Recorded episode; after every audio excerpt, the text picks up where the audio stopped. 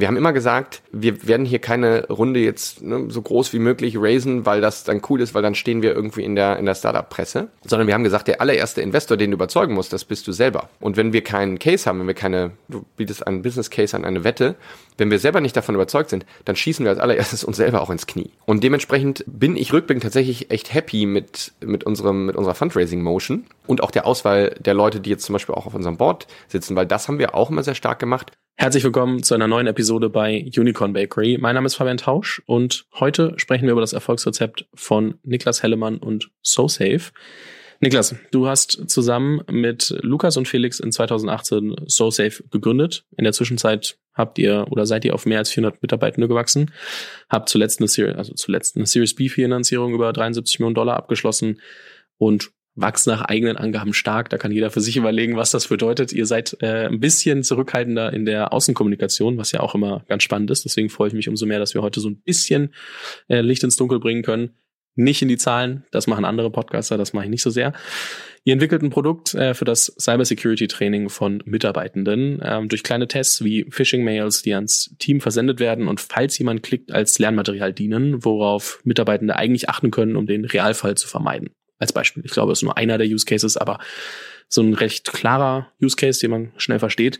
So trainiert ihr als SoSafe die Resilienz der Kundenorganisation für Cyberangriffe. Wir können gleich ein bisschen drüber sprechen, was ist, ähm, warum ist das eigentlich so relevant? Weil ich selber schiebe das Thema immer von mir weg. Ich meine, ich bin natürlich auch eine Ein-Personen-Organisation, das ist was anderes, aber glaube ich zumindest. Aber ähm, trotzdem, so warum ist es eigentlich relevant?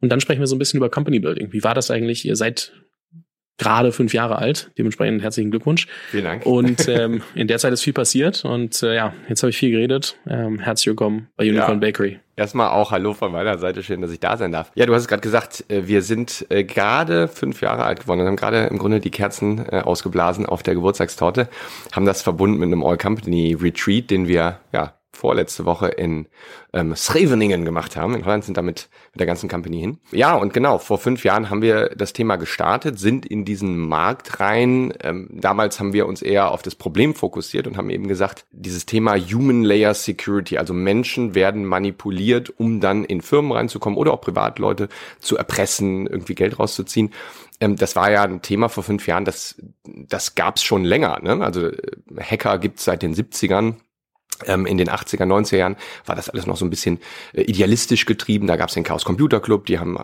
versucht, irgendwie ja, Schwachstellen offen zu legen, aber um, um, um Software zu verbessern eigentlich. Und wir haben eine Änderung, die, ja, ich so sagen würde, in den letzten fünf bis zehn Jahren passiert ist. Und das ist tatsächlich so diese Industrialisierung von Cybercrime. Also vor 30 Jahren war das noch nicht so der Fall, dass du wirklich da konstant Revenue generieren konntest. Mit dem Rise oder mit diesem Aufstieg von, von Cryptocurrencies, ich würde mal so sagen, der erste Peak um 2015 rum, haben wir eben gesehen, dass das plötzlich sehr stark zugenommen hat. Warum? Weil du damit natürlich Geld verdienen kannst. Du kannst Leute erpressen und dann zum Beispiel Lösegeld für Daten ähm, verlangen. Und äh, musst nicht Angst haben, dass du verfolgt wirst, weil es relativ anonym eben ist. Und dementsprechend haben wir vor fünf Jahren gesagt, ähm, okay, Cybercrime als solches ist ein Riesenthema, bedroht die Wirtschaft. Und wenn du dann nochmal äh, im zweiten Schritt reinguckst, wie machen die das eigentlich, dann kommst du sehr schnell dabei raus, dass das gar nicht mehr nur so ein technischer, so ein technisches Vorgehen ist, ein, ein Hacken von Systemen, sondern diese Industrie, die sich eben rausgebildet hat an Cyberkriminellen, greift oder nutzt vor allem eben den Faktor Mensch, weil es so effizient ist. Du hast 100 Unternehmen, die sind alle unterschiedlich aufgestellt von ihrer äh, Infrastruktur. Ähm, viele gehen natürlich immer stärker in die Cloud oder starten in der Cloud, aber dennoch nutzen sie ganz unterschiedliche Stacks, ähm, sind auf Google, sind auf Microsoft. Das ist schon mal eine Komplexität für einen Angreifer, aber der Mensch ist eigentlich immer eine Konstante. Und jetzt bin ich ja auch Psychologe vom Hintergrund. Ähm, jetzt kann ich auch sagen, wir sind natürlich alle sehr unterschiedlich und auch äh, divers als Menschen, aber wir haben eben auch sehr, sehr viele ähnliche Eigenschaften und verhalten uns ähnlich in, in, den, in den gleichen Situationen. Das wissen Angreifer schon sehr lange oder länger als wir auf der Verteidigungsseite. Und das war so der, der Startpunkt vor fünf Jahren, dass wir gesagt haben, okay, unsere einzige Antwort, die wir haben im Markt, den haben wir uns dann angeguckt, sind irgendwie 90 Minuten Videos, am Ende kommt ein Quiz und dann kriegst du irgendwie dein Zertifikat. Das kann es ja eigentlich nicht sein. Und ähm, haben uns dann eben auch die ja, Tool-Landschaft angeguckt, die Plattformlandschaft. Es gibt natürlich US-Player, wie eigentlich in jedem Softwaremarkt US-Player, die die Kategorie kreiert haben. Und dann haben wir uns die angeguckt und haben gesagt, okay, die sind auch schon etwas älter, 10, 15 Jahre alt, sehen auch ein bisschen oldschooliger aus und vor allem, sie fokussieren sich nicht auf das, worum es eigentlich geht, nämlich Risikominimierung oder Risikomanagement ähm, und letztlich dafür auch Verhaltensveränderung. Also du willst deine Mitarbeitenden dazu bringen, dass sie sich ein bisschen sicherer verhalten zum Beispiel eine Phishing-Mail erkennen und dann melden, ähm, sondern diese ähm, Tools haben sich sehr stark einfach nur auf dieses Häkchen fokussiert. Okay, ich muss Compliance erfüllen und dann setze ich das Häkchen mit, mit einem 90-Minuten-Video.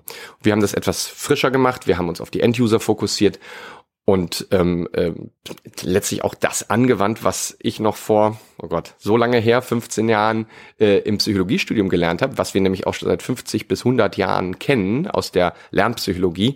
Wie lernen Menschen, wie, wie können wir sie auch empowern, ihr Verhalten zu verändern oder auch besser zu werden, mehr Skills zu entwickeln. Und das wenden wir einfach im Produkt an und das war von Anfang an ähm, so. So sind wir auch in den Markt reingegangen und dann eben auch relativ zügig gewachsen. Jetzt mal die Frage, ich meine, das hört sich jetzt so an, als ob das trotzdem irgendwie, ich sag mal, nahezu jeden oder jeden betrifft. Ist natürlich, wenn man so ein ICP definiert, also so dass den idealen Kunden, für wen man das Produkt eigentlich bauen will, schon auch speziell, würde ich jetzt mal denken. Für B2B SaaS-Unternehmen wird die Neukundenakquise heute immer teurer, während das Marktumfeld Startups eigentlich dazu anhält, effizienter zu wirtschaften. Gründe hierfür sind steigende Kosten für klassische Marketingkanäle wie Paid Ads durch strengeren Datenschutz, aber auch Faktoren wie Inflation oder einfach auch mehr Firmen, die Werbung schalten wollen. Cellos User-led Growth Plattform hilft euch dabei, einen neuen, viralen und kosteneffizienteren Wachstumskanal zu eröffnen. Mit Cello könnt ihr eure Nutzer incentivieren, euer Tool weiterzuempfehlen, um somit Word of Mouth zu verstärken. Ihr müsst euch eigentlich um nichts kümmern. Cello deckt als Full-Service-Lösung neben der Bereitstellung der Software alles ab. Von Empfehlungsauszahlungen bis hin zu Steuer- und KYC-Compliance. Das Beste daran, Cello integriert sich nahtlos entlang eurer User Journey, für die bestmögliche Performance eures User Referral Programs zu sorgen. Und dies nicht erst in Monaten, sondern in Stunden. Wenn du verstehen willst, wie Cello dir helfen kann, dann klick gerne auf den Link in der Beschreibung oder geh auf cello.so slash unicorn, buch dir dort eine Demo, lass dir das zeigen, entscheide dann für dich, ob das passt und falls du dich entscheidest, Cello zu nutzen, bekommst du als Unicorn Bakery Hörer exklusiv 1000 Euro Rabatt. Ja, also ähm, du hast es jetzt angesprochen, also betrifft jedes Unternehmen. Das ist wirklich das Besondere an unserem Markt. Also ich kenne auch ganz wenig ähm, SaaS-Märkte, die so aufgestellt sind, wo der Addressable Market eigentlich jede, nicht nur Company ist, sondern auch jede Organisation. Wir sind ja auch im Public-Sektor sehr stark unterwegs. Ähm, und ähm, und auch im Privatbereich. Also du hast jetzt gesagt, du bist eine Ein-Personen-Firma, aber letztlich bist du auch eine Privatperson. Dem Angreifer ist das egal. Der sieht dich einfach als Opfer in dem Sinne oder als, als lukratives Target, ähm, wo er was verdienen kann und dann greift er dich entweder privat an oder beruflich. Das sehen wir auch im, im beruflichen Leben, dass zum Beispiel Firmen ganz oft oder Mitarbeitende von Firmen kriegen Angriffe auf ihre Privat-E-Mail-Adressen. Da werden dann LinkedIn-Daten gescrapt, dann sieht man, okay, ah ja, dem, die Person arbeitet jetzt bei ähm, Firma XYZ. Jetzt schieße ich einfach mal auf äh, übliche Gmail-Mail-Schemes, äh, einfach ähm, Phishing-Mails und das kann die Firma gar nicht verhindern, wenn sie sich nur technisch absichert, weil auf die privaten E-Mail-Adressen von ihren Mitarbeitern haben die ja gar keinen Zugriff. Dem Angreifer ist es aber egal, weil wenn er da reinkommt, kommt er darüber dann vielleicht sogar auch in die Business Persona rein. Ähm, und äh, so müssen wir eben auch denken. Also es betrifft uns alle. Und wir, ich glaube, wenn wir, wenn wir mal rumhorchen im privaten Freundeskreis oder Bekanntenkreis oder Familienkreis, hat jeder so eine so eine Geschichte äh, über mindestens über eine Ecke, wo mal jemand irgendwo drauf geklickt hat, dann wurden die Daten verschlüsselt oder eben auch sogar noch schlimmer, da ähm, Geld rausüberwiesen hat, ähm, äh, ja, Wertgegenstände rausgegeben hat, Enkeltrick, solche Themen. Wir kriegen aktuell ja auch alle diese SMS, also fast jeder, den ich kenne, kriegt SMS, ähm, wo dann drin steht Hallo Mama oder Papa, was ja schon relativ ähm, simpel ist, aber es funktioniert. Und dementsprechend, Addressable Market riesig, aber es ist eigentlich ein Thema, was uns gesellschaftlich betrifft. Wie sahen dann so die ersten Kunden aus, die ihr gewonnen habt? Weil man muss sich ja trotzdem die Frage stellen, was für ein Produkt entwickle ich und wem drücke ich als erstes in die Hand? Ja, also für uns, ähm, so gucken wir auch zum Beispiel von der unsere internationale Expansion, ähm, ist natürlich eine Maturity Curve immer total relevant. Das ist eigentlich die, die Hauptlinse, durch die, durch die wir alles betrachten, ähm, weil du natürlich gucken kannst, Digitalisierung ist so der, der, der Hauptfaktor, wie digitalisiert ist jetzt ein Land, wie digitalisiert ist ein Vertical ähm, oder, oder eben auch eine Funktion in einem Unternehmen. Und dann kommt Cyber mit ordentlichem Abstand dahinter. Ähm, und wir sehen jetzt zum Beispiel in Deutschland, also vor fünf Jahren war das eben noch nicht so, da waren wir noch etwas weiter ähm, entfernt. Vor fünf Jahren ist aber auch die äh, DSGVO live gegangen oder diese Grace Period ist abgelaufen. Ähm, und das hat das ein bisschen mit angeschoben, weil Datenschutz ist dann direkt auch mit Cyber verknüpft. Wenn du einen Cybervorfall hast, in der Regel hast du dann auch einen Datenschutzvorfall und der ist nun ja auch mit Strafen ähm, belegt. Und ähm, deshalb gucken wir uns eben an, wie, wie stark ist das, ist diese Maturity Curve vorangeschritten. Und da sehen wir bestimmte Länder, die schon vorweg sind. Nicht überraschend. In den USA ist das alles etwas ähm, früher schon passiert. In bestimmten hochregulierten Verticals, wie zum Beispiel Banking oder Financial Industry, hier in Europa eben auch. Ähm, und ähm, so, so haben wir uns eben auch die Kunden angeguckt. Also wo greifen auch die Angreifer an? Und dann, da war die Vermutung eben, ähm, dass wir, dass wir da auch eine höhere Sensibilisierung für das Thema Cyber oder eben auch schon ein Wallet Share im Grunde finden werden. Und das waren, glaube ich, auch so unsere äh, ersten Kunden aus, aus etwas stärker regulierten Segmenten. Ähm, aber es gab auch Firmen, die vielleicht schon mal einen Vorfall hatten. Das wissen wir manchmal, manchmal wissen wir es, oder in den meisten Fällen wissen wir es eben auch nicht. Und dann ist plötzlich die Sensibilität auch sehr viel höher. Und ich würde sagen, das, das, das waren so die ersten aus, aus regulierten Bereichen, aber eben auch viel aus so Manufacturing, ähm, die Hidden Champions, weil die werden eben auch sehr stark angegriffen. Ähm, und, äh, und so haben wir uns, ähm, äh, ja, setzte sich das eigentlich zusammen. Ähm, wir haben aber sehr viel auch proaktiv sind wir auf die Leute zugegangen. Also ähm, wenn man sich auch mal wirklich genau vor fünf Jahren unsere Company anguckt, dann waren wir drei, vier Leute, ähm, also drei Founder plus äh, noch ein, ein, zwei Werkstudenten. Und wir sind ja auch Exoten in dem Bereich gewesen. Also ich hatte mich immer ein bisschen mit Social Engineering und Manipulation im Psychologiestudium beschäftigt, weil ich das spannend fand. Mm, aber wir waren jetzt nicht die größten Cyber-Security-Experten von Anfang an. Und dann haben wir gesagt, das müssen wir aber natürlich auch werden, wir müssen es verstehen und haben äh, Sales auch ein bisschen als Informationsquelle verwendet. Wir haben sehr viel Outbounding gemacht und einfach mit Leuten gesprochen und gesagt, Phishing, ist das ein Thema? Vor fünf Jahren haben uns auch noch Firmen gesagt, nee, das, da kommt nichts durch, das ist überhaupt gar kein Problem. Vermutlich war das damals schon nicht ganz korrekt. Jetzt würde das keiner mehr sagen. Ich muss auch sagen, ich bin mal, ich habe mal einen äh, Geschäftsführer von einer Agentur getroffen, den ich sehr gut kenne.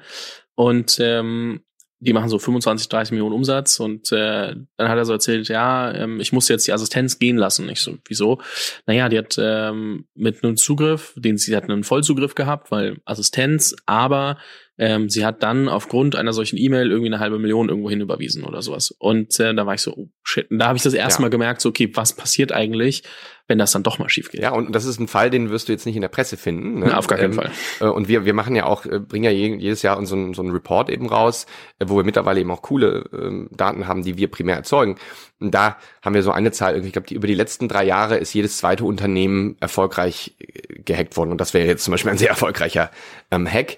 Ähm, und das ist aber trotzdem nur die Spitze des Eisberges. Ich gehe von einer 100% Zahl eigentlich aus, wenn du wirklich guckst, auch kleinere Vorfälle. Vieles wird dann auch abgefangen. So diese Begrenzung des Blast Radius, das ist auch äh, ein ganz wichtiger Faktor, weil Angriffe kommen laufend. Wie du dann damit umgehst und wie auch deine Mitarbeitenden dann damit umgehen, ob sie es melden, ob sie dann mal nachfragen, ob sie sagen, hm, das ist aber eine hohe Überweisung äh, ich rufe mal irgendwie die Person nochmal auf einem anderen Kanal an. Das kann ganz viel ähm, eben auch, auch, auch nochmal abfangen.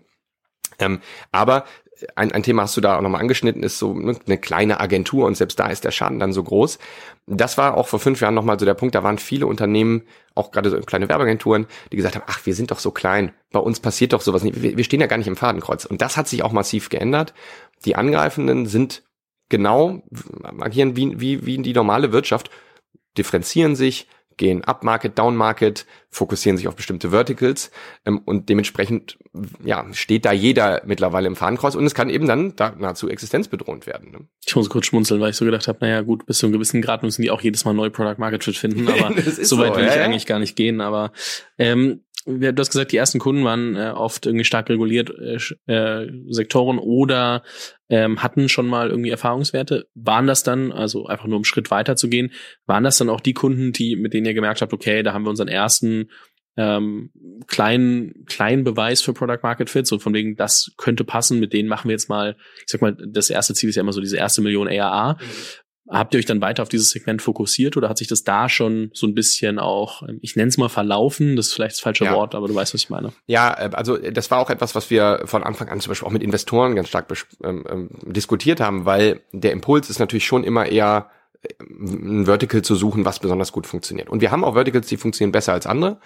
Ähm, aber äh, das Problem ist überall da und dementsprechend kannst du auch überall ähm, Business machen. Ähm, ja, ich würde sagen, es hat sich relativ zügig verlaufen ähm, und wir wir sind dann auch eher darüber äh, über, über ja Content Marketing halt sehr stark auch da reingegangen, dass wir gesagt haben, hey, da gibt's so viele coole Daten, die man die die Menschen brauchen, um auch intern zum Beispiel für Awareness zu sorgen. Ne? Wenn da jemand sagt, ein IT-Leiter und eine IT-Leiterin, ich brauche jetzt ein Budget, dann suchen die natürlich nach Daten. Wie groß ist denn die Bedrohungslage? Vor fünf Jahren gab es da sehr wenig. Wir haben mit dazu beigetragen, dass es jetzt auch mehr gibt und es gibt ganz viele Studien. Und äh, dementsprechend war das zum Beispiel auch ein guter Punkt, um dann über, über einfach ähm, ähm, inbound herauszufinden, wer ist ein bisschen weiter schon in dieser Maturity Curve, wer interessiert sich für das Thema, wer hat das Problem erkannt. Ähm, aber es gab nie irgendwie ähm, Efforts, dass wir gesagt haben, okay, jetzt fokussieren wir uns erstmal nur auf dieses eine Vertical. Es gibt Verticals, wo wir zumindest in der Außendarstellung sehr, sehr stark sind. Also Retailing ähm, ist, äh, da haben wir sehr, sehr viele Unternehmen. Also wir haben ja ein Aldi äh, zum Beispiel, ein Rossmann.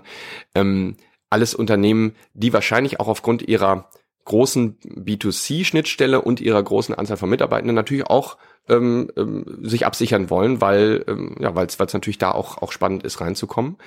Ähm, aber ich würde nicht sagen, dass wir da sehr früh, also ich würde sagen, dass wir uns sehr früh eher da also ein bisschen bisschen breiter aufgestellt haben. Ist es dann einfach so geblieben, also so so breit geblieben bis, sag mal, eine Zahl, die man wahrscheinlich in den Raum werfen kann, ist, dass ihr die 10 Millionen ERA bestimmt irgendwann mal geknackt habt. ähm, so, dass das dann einfach, also dadurch, dass es sich dann irgendwie verteilt hat, dass dann einfach alle Sachen parallel so ein bisschen mitgewachsen sind, das eine ein bisschen schneller als das andere? Oder kam dann noch mal irgendwann, habt ihr irgendwann noch mal ganz neue Verticals für euch entdeckt? Einfach nur, um das einmal kurz zu verstehen? Ja, also wenn du, wenn du natürlich auch anguckst, äh, grundsätzlich, das kann man auf den normalen Softwarebereich, äh, normalen Softwarebereich übertragen, ähm, dann, dann gibt es sicherlich schon einen Unterschied zwischen dem Public Sektor und der, und der Private Industry. Ähm, und einfach in, in der Weise, dass, äh, dass ne, Ausschreibungen irgendwie anders ablaufen, ähm, dass die anders suchen, dass die auch natürlich nochmal andere Datenschutzanforderungen äh, haben oder eine andere Datenschutzsensibilität, würde ich vielleicht sagen. Ähm, und da haben wir uns schon ein bisschen ausdifferenziert, auch intern, ähm, dass wir sagen, wir haben, wir haben da Public Sector ähm, Spezialisten in unseren, in unserer Go-to-Market Organization. Aber es ist nicht so, dass man eben sagt, das kennt man ja von, was weiß ich, Palantir, die dann wirklich da, das Produkt muss ganz anders aussehen. Du musst, du hast wirklich eigentlich zwei Organisationsteile nebeneinander. Das ist bei uns nicht der Fall. Du hast eingangs erwähnt, dass ne, das vielleicht auch sehr spezifisch ist. Faktisch ist es aktuell so, dass die Angreifer oder die Angreifenden eigentlich jedes Unternehmen ähnlich äh, angreifen, mit sehr vielen verschiedenen Taktiken, die sie auch variieren. Aber es ist jetzt nicht so, dass eine Bank ganz spezifisch anders angegriffen wird, äh, grundsätzlicher Art als jetzt irgendwie ein Retailer. Was dann schon anders ist, ist der Content. Also eine Phishing-Kampagne läuft natürlich in der Bank anders ab und mittlerweile ist diese Personalisierung in diesen Phishing-Kampagnen sehr, sehr, sehr, sehr, sehr sogar individuell eigentlich. Also Angreifende nutzen Generative AI schon, ich vermute, seit ein, zwei Jahren für Phishing. Noch auf einem sehr basic Level, aber das nimmt jetzt zu. Das heißt also, ähm, die Vertikalisierung ist ein, ist ein Trend, aber eben auch die tatsächliche Individualisierung auf das Target. Eine Führungskraft greife ich anders an, ähm, als jetzt jemanden, der, äh, der, der irgendwie Customer Success macht und mit vielen Kunden täglich zu tun hat. Schon spannend, das zu beobachten. Ich bleibe mal ganz kurz bei der bei der Company Building ähm, Seite. Ähm, es wird ja gerade in der frühen Phase im, im SaaS-Bereich immer über Founder-led Sales gesprochen. Deswegen, ähm, wir bleiben bei der ersten Million ARA. Habt ihr die als Founding-Team oder du speziell irgendwie alleine geclosed? Habt ihr da schon äh, nach und nach irgendwie eine Struktur aufgebaut? Wie ist das bei euch gelaufen? Ja, also äh, grundsätzlich auch, ich glaube auch die äh, Founder-led Sales-Geschichten, äh, ich wahrscheinlich sage kein Founder, das habe ich alleine geclosed, weil es ist äh, natürlich jetzt in so einem Softwarebereich auch immer ein Team-Effort. Und wir haben sehr frühzeitig haben wir auch Salesler eingestellt.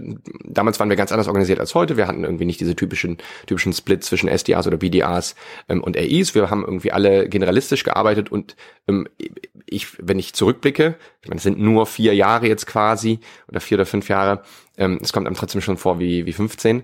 Ähm, haben wir das als Team gemacht. Also ich weiß noch genau, dass am Anfang, da habe ich immer noch die Angebote irgendwie aufgesetzt, ähm, aber äh, die Webdemos hat dann, haben dann eben auch die Kolleginnen und Kollegen aus dem Vertrieb äh, gemacht und ich war im Grunde eigentlich auch ganz normal AI ähm, in diesem Team und so haben wir das haben wir das zusammengeclosed. Wir haben uns vielleicht ein bisschen differenziert, weil ich hatte vielleicht einen kleinen ähm, Vorsprung, äh, war etwas tiefer im Thema schon drin, dann habe ich die größeren ähm, Deals genommen aber am Ende hast du ja immer, was sagt man, sechs bis neun Touchpoints im, im B2B-Bereich, bis dann wirklich gekauft wird. Und das haben wir uns auch aufgeteilt. Ich meine, man sagt ja trotzdem, dass irgendwie das einmal tiefer im Thema sein, aber das andere ist ja auch so, es wirkt anders, wenn der Gründer mir gerade das was verkauft. Das heißt, gerade am Anfang ist das natürlich so der Hebel, den man gerne mitnimmt, bis man dann irgendwie drüber nachdenkt, wie baue ich einen replizierbaren Prozess. Klar, aber in so einem, äh, wir sind ja auch jetzt vielleicht in einem etwas, sag mal nicht risikoavers, aber in einem, in einem ähm, ähm Käufersegment unterwegs, die ja schon auf Risiko auch achten. Wenn dann da der Founder von einer von einem Fünf-Mann-Unternehmen mit dir spricht, und das kannst du ja auch irgendwie rausfinden, ist das vielleicht gar nicht mehr so gut, sondern wenn dann da ein Vertriebler ist, der macht irgendwie Pre-Sales und dann kommt nochmal natürlich irgendwie ein Founder dazu. Ähm, ich glaube, dass da, da, da bist, wirkst du ein bisschen größer, als du bist und das ist in so einem Bereich auch nicht schlecht. Wobei ich, das werde ich oft auch gefragt, ähm, ich habe nie die Erfahrung gemacht, dass äh, Firmen da besonders ähm, ja, cautious, also besonders vorsichtig waren, mit einem, mit Startup zusammenzuarbeiten. Jetzt sind wir mittlerweile kein Startup mehr, ähm, aber damals ähm, gab es viele Firmen, die, wenn ich zurückblicke, eben auch früher schon im Thema waren. Die waren in der Maturity Curve schon, schon relativ weit und dann hatten die wahrscheinlich auch eine höhere Bereitschaft, mit einem jungen, frischen Unternehmen zu arbeiten.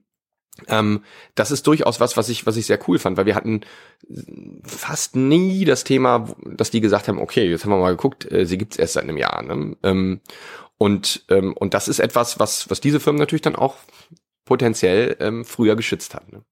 Ja, spannend. Ähm, und wenn ihr, also wenn ihr dann weiter, also wenn wir weitergehen, ähm, ihr habt relativ früh angefangen, ähm, Sales-Strukturen zu bauen, relativ generalistisch.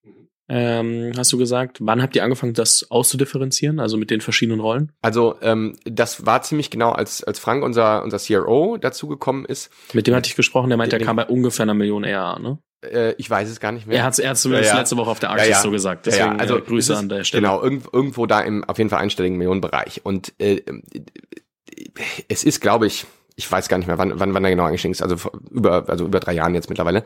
Ähm, und da, da haben wir es ausgeprägt. Also da hast du dann auch gesehen, dass, und es ist eigentlich so die, die Funktion der Größe des Sales-Teams, irgendwann wird das dann ineffizient oder du kannst es dir dann eben leisten, dich zu spezialisieren. Das hast du ja in jeder Funktion, dass du eigentlich als Generalist, äh, Generalistenorganisation startest mm, und dann es dir irgendwo leisten kannst, das dann auszudifferenzieren. Also ich würde sagen, in der, in der Company-Historie relativ früh haben wir das gemacht.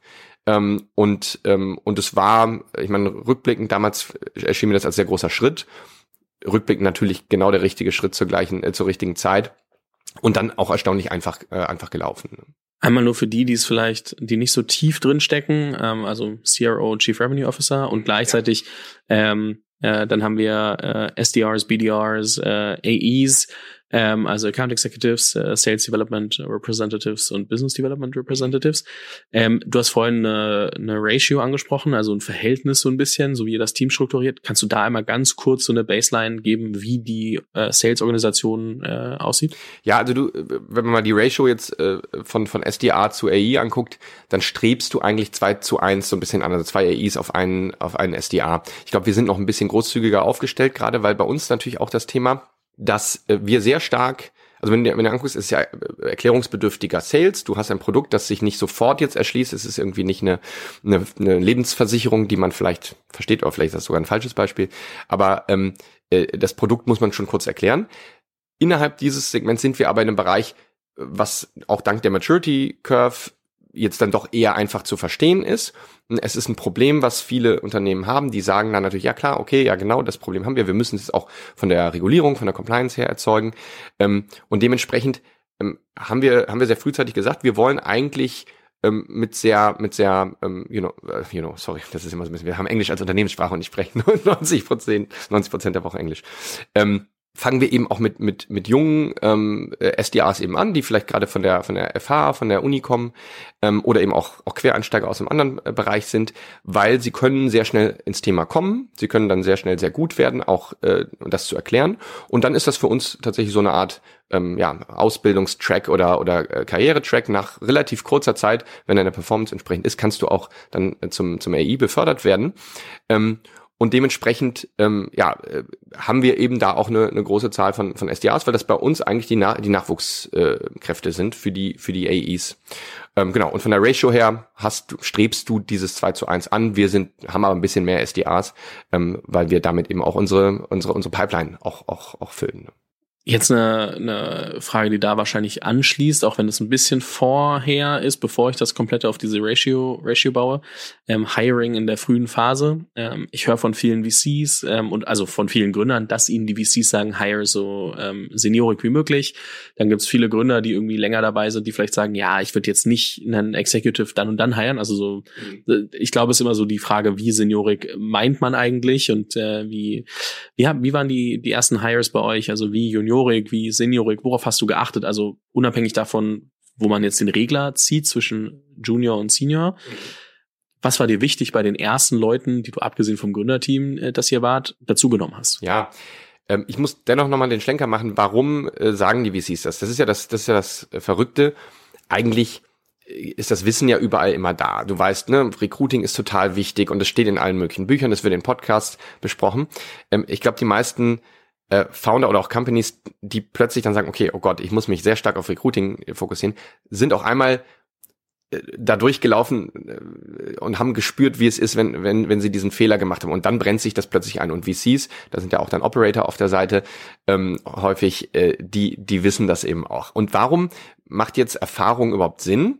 Weil das ist dann wieder das gleiche Thema, wenn ich eben eine Führungskraft habe oder eben auch ähm, eine IC, der sehr erfahren ist, dann hat er diese Erfahrung nämlich auch gemacht. Er hat nicht alle Bücher gelesen, weil das kann, kann natürlich jeder auch tun. Aber er wird sich anders verhalten in der entsprechenden Situation, weil er hat viel mehr Kontextwissen. Das Wissen hat sich, ich will jetzt gar nicht in, in die Neuropsychologie abdriften, aber das hat sich in einem anderen Teil vom Gehirn sogar eingeprägt. Das heißt, er wird sich in diesen ganzen kleinen Mikroentscheidungen am Tag anders verhalten. Ähm, und er hat dadurch eben auch einen, äh, einen, Vorsprung, weil meistens als Founder hast du diesen, diesen Erfahrungsvorsprung ja nicht. Ähm, jetzt gibt's aber auch eine Realität, ähm, und da komme ich gleich dazu, wen, wen wir als allererstes eingestellt haben. Ähm, und die sieht so aus, dass natürlich in einem fünf bis zehn Personen Unternehmen ein extrem erfahrener Executive auch lost ist. So, du brauchst am Anfang Leute, die auch sagen, okay, ich pack mit an, ich verstehe das konzeptionell, ich bin, äh, ne, da ist eben, da ist irgendwie Bandbreite da, äh, schlaue Leute, motivierte Leute, Leute, die eben auch so Grit haben und bereit, äh, bereit sind eben auch mitzukranchen. Ähm, und wenn du jetzt 15 Jahre Erfahrung in einem Software weiß ich nicht, Riesenunternehmen hattest, äh, selbst, selbst wenn du, selbst wenn du die Bereitschaft hast, würde es dir schwerer fallen, weil du auch an, an Support-Strukturen ähm, gewöhnt bist, Assistenzen und was weiß ich. Und das wirst du alles in so einem Unternehmen natürlich nicht vorfinden. Das heißt also, so Experience wie möglich zu heiraten, ja, aber irgendwo ist das auch immer Stage, muss das immer auf die Stage auch gemappt werden und es wird fast nicht möglich sein, in so einem Early Stage Ding eben jemanden sehr erfahrenen zu heiren und der wird auch sein Potenzial nicht entfalten können. Äh, in unserem Fall äh, übersetzt sich das in Leuten, äh, die, die, ich glaube, die ersten Leute auf unserer Payroll. Der allererste ist äh, Tore, unser Chief of Staff, ist gleichzeitig auch ein sehr guter Freund von mir. Wir haben uns damals bei BCG kennengelernt. Ähm, und der ist, glaube ich, bei uns ein, äh, eingestiegen als Head of Operations. Du hast ja letztens den Jonas von ähm, Personio da. Ähm, das war genau das. Also Kunden ähm, hat er im Grunde bedient ähm, und das Produkt und auch weiterentwickelt und hat auch mit mir dann und mit Lukas an, an der, und mit Felix an, an der Produktentwicklung weitergearbeitet. Also sehr generalistisch aufgestellt und eben, ja, wir kannten die Crunch-Time von BCG damals. Und ähm, je weiter du dann voranschreitest, und das haben wir dann auch sehr zügig gemacht, haben wir gesagt, okay, wir wollen mehr Erfahrung im Unternehmen aus den genannten Gründen, weil wir wollen Leute, die sich dann in den Situationen anders verhalten, von denen, und das ist auch für mich ein ganz wichtiger äh, Faktor, von denen wir auch lernen können. Also wenn man sich jetzt unser C-Level anguckt, was wir so Anfang letzten Jahres eingezogen haben, wo ich dann ja auch auf die CEO-Position gegangen bin, ähm, haben wir Leute, von denen ich jeden Tag lerne. Und nicht nur da, sondern eben auch auf, auf vielen anderen Ebenen gibt es Leute, die äh, auch mir jetzt einen absoluten Erfahrungsvorsprung haben. Äh, und das finde ich total spannend. Das ist auch für mich persönlich immer ein wichtiger Antrieb im Leben gewesen, neugierig sein und von Leuten lernen. Und das kannst du dann machen, wenn du eine gewisse Größe erreicht hast und auch eine gewisse Brand oder eben die Opportunity so groß ist, dass Leute aus coolen Firmen, ähm, aus, aus Firmen, die schon mal diese Journey durchlaufen haben, dann auch zu dir kommen. Hattest du oder hast du dir mal die Frage gestellt, ähm, bin ich jetzt der Richtige für die Situation? Bin ich der Richtige für die Position? Und äh, wenn ja, wie bist du damit umgegangen? Es ist jeden Tag, ich sage das natürlich, also wenn du dir das ja natürlich anguckst, ähm, ich habe eine Erfahrung, ja, ich war BCG-Consultant äh, viele, viele Jahre, da siehst du sehr viel, aber natürlich aus einer ganz bestimmten Perspektive. Das heißt also, in dem C-Level bin ich der Einzige, der alles jetzt zum ersten Mal macht. Ähm, und dementsprechend ist es mir umso wichtiger, dass ich natürlich das mit Leuten zusammen machen kann, bei denen das nicht der Fall ist. Und ähm, ähm, aber natürlich fragt man sich auch jeden Tag äh, äh aufs Neue, und, und das ist, glaube ich, extrem wichtig, das sollte auch jeder eigentlich machen, auf jeder Position, ähm, bin ich noch der Richtige oder was sind auch Entwicklungsareas, äh, wo ich jetzt wirklich tief reingehen muss? Wo muss ich jetzt sehr stark, auch sehr schnell besser werden, weil das eben nun auf dieser Stage äh, relevant ist. Und in so einem Hypergrowth-Modus, in dem wir uns seit fünf Jahren konstant befinden, verändert sich dein Job da wirklich alle drei bis sechs Monate und du musst dann immer wieder gucken, ist es, ist es äh, das Richtige? Ähm, und natürlich bist du auch nicht alleine, ne? Auch andere Leute geben dir hoffentlich das Feedback, wenn, wenn da mal äh, das nicht der Fall sein sollte. Ne?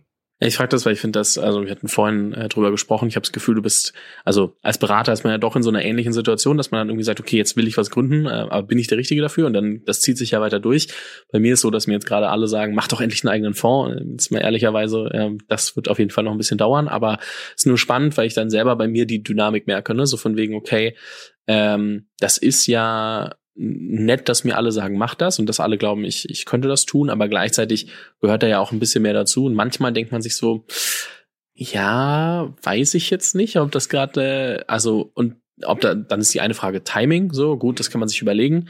Ähm, dauert ja eh eine Weile von Entscheidung, bis es dann losgeht, aber ähm, auch so dieses, bin ich jetzt die Person, die das machen sollte, oder gibt es nicht einen Weg, wo ich vielleicht ähm, trotzdem ähm, gute Sachen äh, voranbringen kann, ohne das zu tun. Ich, die Frage stellst du ja als CEO auch immer wieder, gerade wenn du Leute um dich rum hast, die dich ja natürlich dementsprechend auch challengen und sagen so, hey, ähm, mach doch jetzt mal das, mach doch mal das, das, das ist doch ein Thema, das du dir angucken solltest.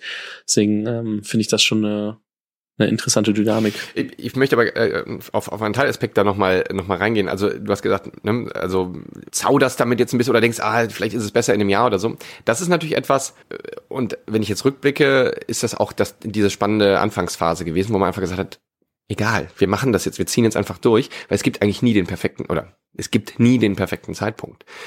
Und das, das ist dann auch der Unterschied vom Berater sein. Ich meine, da wird immer 80-20 gepredigt, aber faktisch wird auch sehr viel einfach Boil the Ocean gemacht. Sorry für das Denglisch, aber äh, es geht schneller. Und, und als, als Gründer ähm, ist es dann ganz anders plötzlich, weil dann sagst du, oh Gott, jetzt da, jetzt haben wir dem Kunden das versprochen oder wir äh, müssen das jetzt schnell nachziehen und jetzt kann es einfach nicht perfekt werden. Wir müssen das jetzt hier better done than perfect, wir müssen das jetzt schnell einfach bauen. Ähm, und das äh, gibt's natürlich im Berateralltag weniger. Ne? Und ähm, insofern hab, ist das für mich so auch die zweite Phase meiner professionellen Entwicklung, aber auch meiner persönlichen Entwicklung, ähm, äh, und ich bin da sehr, sehr happy drüber. Ähm, letztens nochmal meine Eltern getroffen äh, und ähm, drüber gesprochen, dass als Kind war immer mein ein Satz, den ich häufig gesagt habe, ich kann mich nicht entscheiden.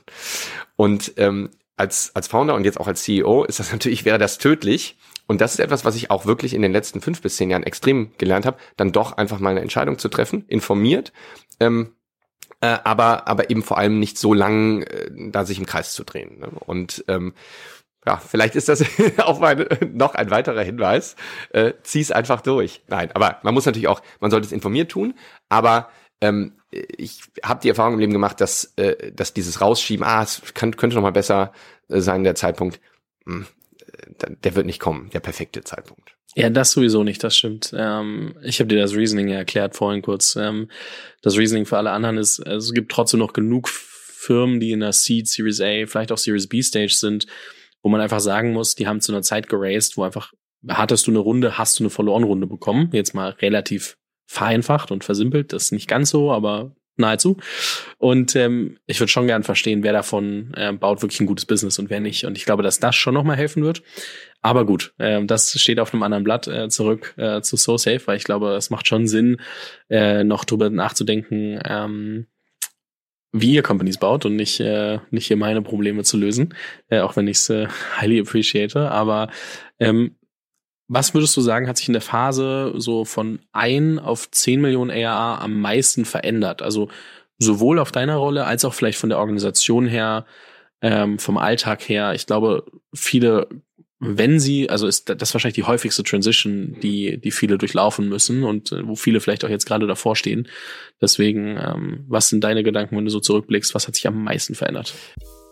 Cellos User-led Growth Plattform hilft Unternehmen, einen neuen viralen und kosteneffizienteren Wachstumskanal zu erschließen.